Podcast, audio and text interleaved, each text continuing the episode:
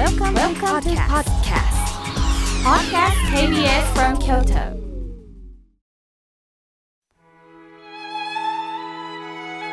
改めまして僧侶の河村明慶です今日の法話のテーマは帰るところについてお話をしたいと思います。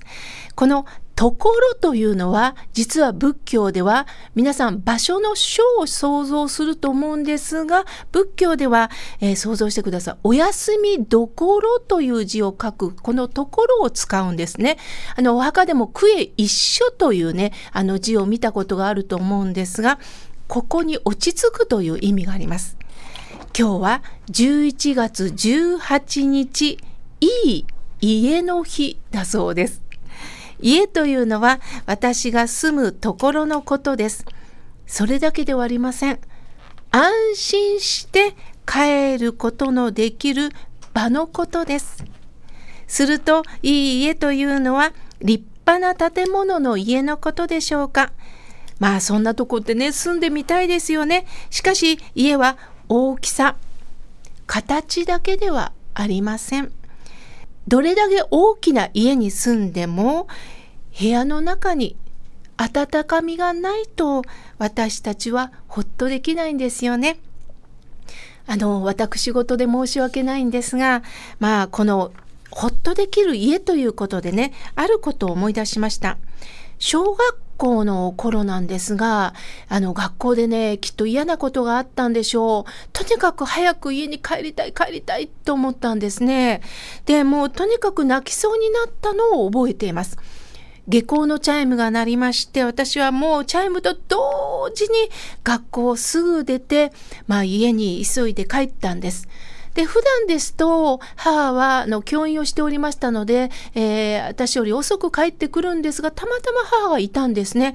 すると私は母に抱きついて、うわーっと泣いたのを覚えています。母はどうしたのって聞いてくれたんですけれども、ただ私は泣き続けたんですね。まあ今思えば大した問題ではなかったとは思うんですが、家に帰るまでに我慢をしてたということは、実は思い切って泣きたかったんでしょうね。つまり、この家というのは安心して泣けるところではないかなと思いました。さて、お経の中にもこの泣くということが書かれてるんですよ。漢無量寿経というお経にマガダ国の王妃、偉大家が泣くという場面がお経の中に描かれてるんです。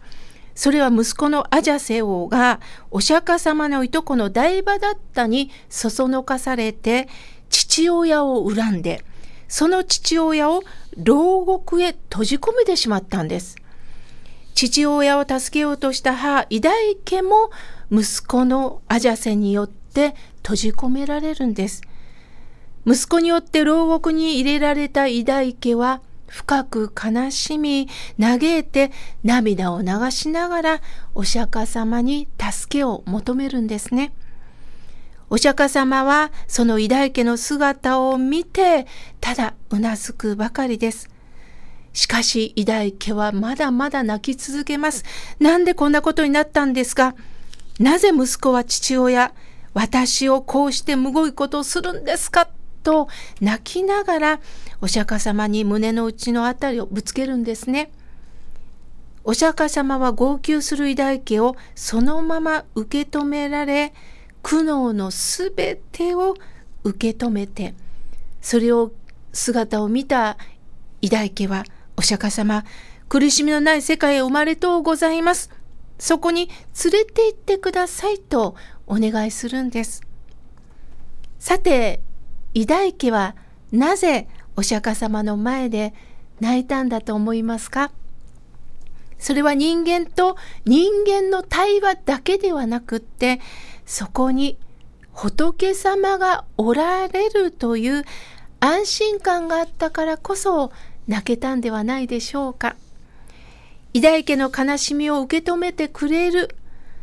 でも偉大家にしては実は自分がこういう目にあったのはもしかしてという心当たりはきっとあったと思うんです。人間は一方的に怒るっていうことはありませんからね。しかし、悲しみの方が大きいんですね。自分がしたことを冷静に振り返る余裕って悲しい時にはないんですよね。例えば皆さんも親子喧嘩、兄弟喧嘩、夫婦喧嘩、まあ、恋人と喧嘩をした時、悲しくって泣き出して、まあ、責められた相手にね、抱きついたりはしないと思うんです。そういう時は逃げたくなるんですよね。するとそこによしよしと受け止めてくださる方がいたら私たちはほっとするわけです。そこにね誰かが反省しなさいよあなた悪いのよと怒られたら私たちは耐えられないんです。仏様は慈悲の方です。慈しむ、悲しむと書いて慈悲と書きます。その慈悲の心で全身で受け止めてくれるんです。さあ、この言葉を聞いて皆さんの中には、私の家にはそんな私を受け止めてくれる人はいません。私は単身者です。一人です。誰も部屋にはいませんという方もいると思います。でも、たとえ直接受け止めてくれなくっても、たとえ声が聞けなくても、お帰りなさいと私たちは迎えていただいてるんです。それがお正信下のお正行なんですが、これは親鸞主任がとても大切にした教えなんですが、一番最初に、奇妙、無料、授業来というお言葉があります。奇妙。これは命に帰るという字。帰る、命、奇妙。無料樹。これは計り知れない尊い命ですよということです。つまり私たちは元の命に帰らせていただくんですよ。それをお浄土と言います。清らかな土と書いてお浄土と言います。でも皆さんの中にはね、え、お浄土って亡くなった方が行くところでしょうと思われがちなんですが、それだけではないんです。今生きてる私たちがこのお浄土をいただくということなんです。金子大英という信州大谷屋の僧侶は、お浄土とは魂のふるさととおっしゃいました。お浄土とは魂のふるさととおっしゃいました。この私が生まれたというのは元の命から生まれたんです。計画でもって生まれたわけではありません。その私も今度は計画でもって自分の思いで死ぬことはできません。すべてこのご縁によって生かされ、ご縁によって死ぬことになります。でも死ぬということが怖いというイメージがありますが、元のふるさとに帰らせていただくということなんですね。ですから誰も待っている人がいないから悲しい、寂しいと決めつけるんではなくって、目に映らないことも実はとても尊いことなんですよ。目に映った方が逆に認めてくれなかったらまた悲しみって大きいんですよね。目の前にいるから安心とも言えません。皆さんを反論する人、否定する人もいるでしょう。私たちは様々な悩みを抱えています。本当に苦しくってどうにもならない時、まあ、あの相談したりもすると思うんですよね。この私、河村明慶も当然悩みを抱えています。衣を着てますからね、何かこう超越した人に見えるかもしれませんが、衣を脱げば、ドロドロの煩悩を抱えた私でございます。そんな私がね、ある時に相談をした人がいるんです。苦しいです。苦しいです。するとこの方はね、困った顔をしてね、妙慶さん、ごめん。私はなんて言葉をかけてやったらいいかわからない。ごめんなさいって言われたんです。これは正直な回答だと思います。人間は全てを受け入れて、それを的確に返事ができる人と、苦手という方がいます。その悩みを受け止められない人もいます。中には逃げる人もいます。そういう人たちがいるということを知るだけでいいんです。私はその方からごめん、受け止められないって聞いたときに、そうですね、本当ですねって逆ににこやかになりました。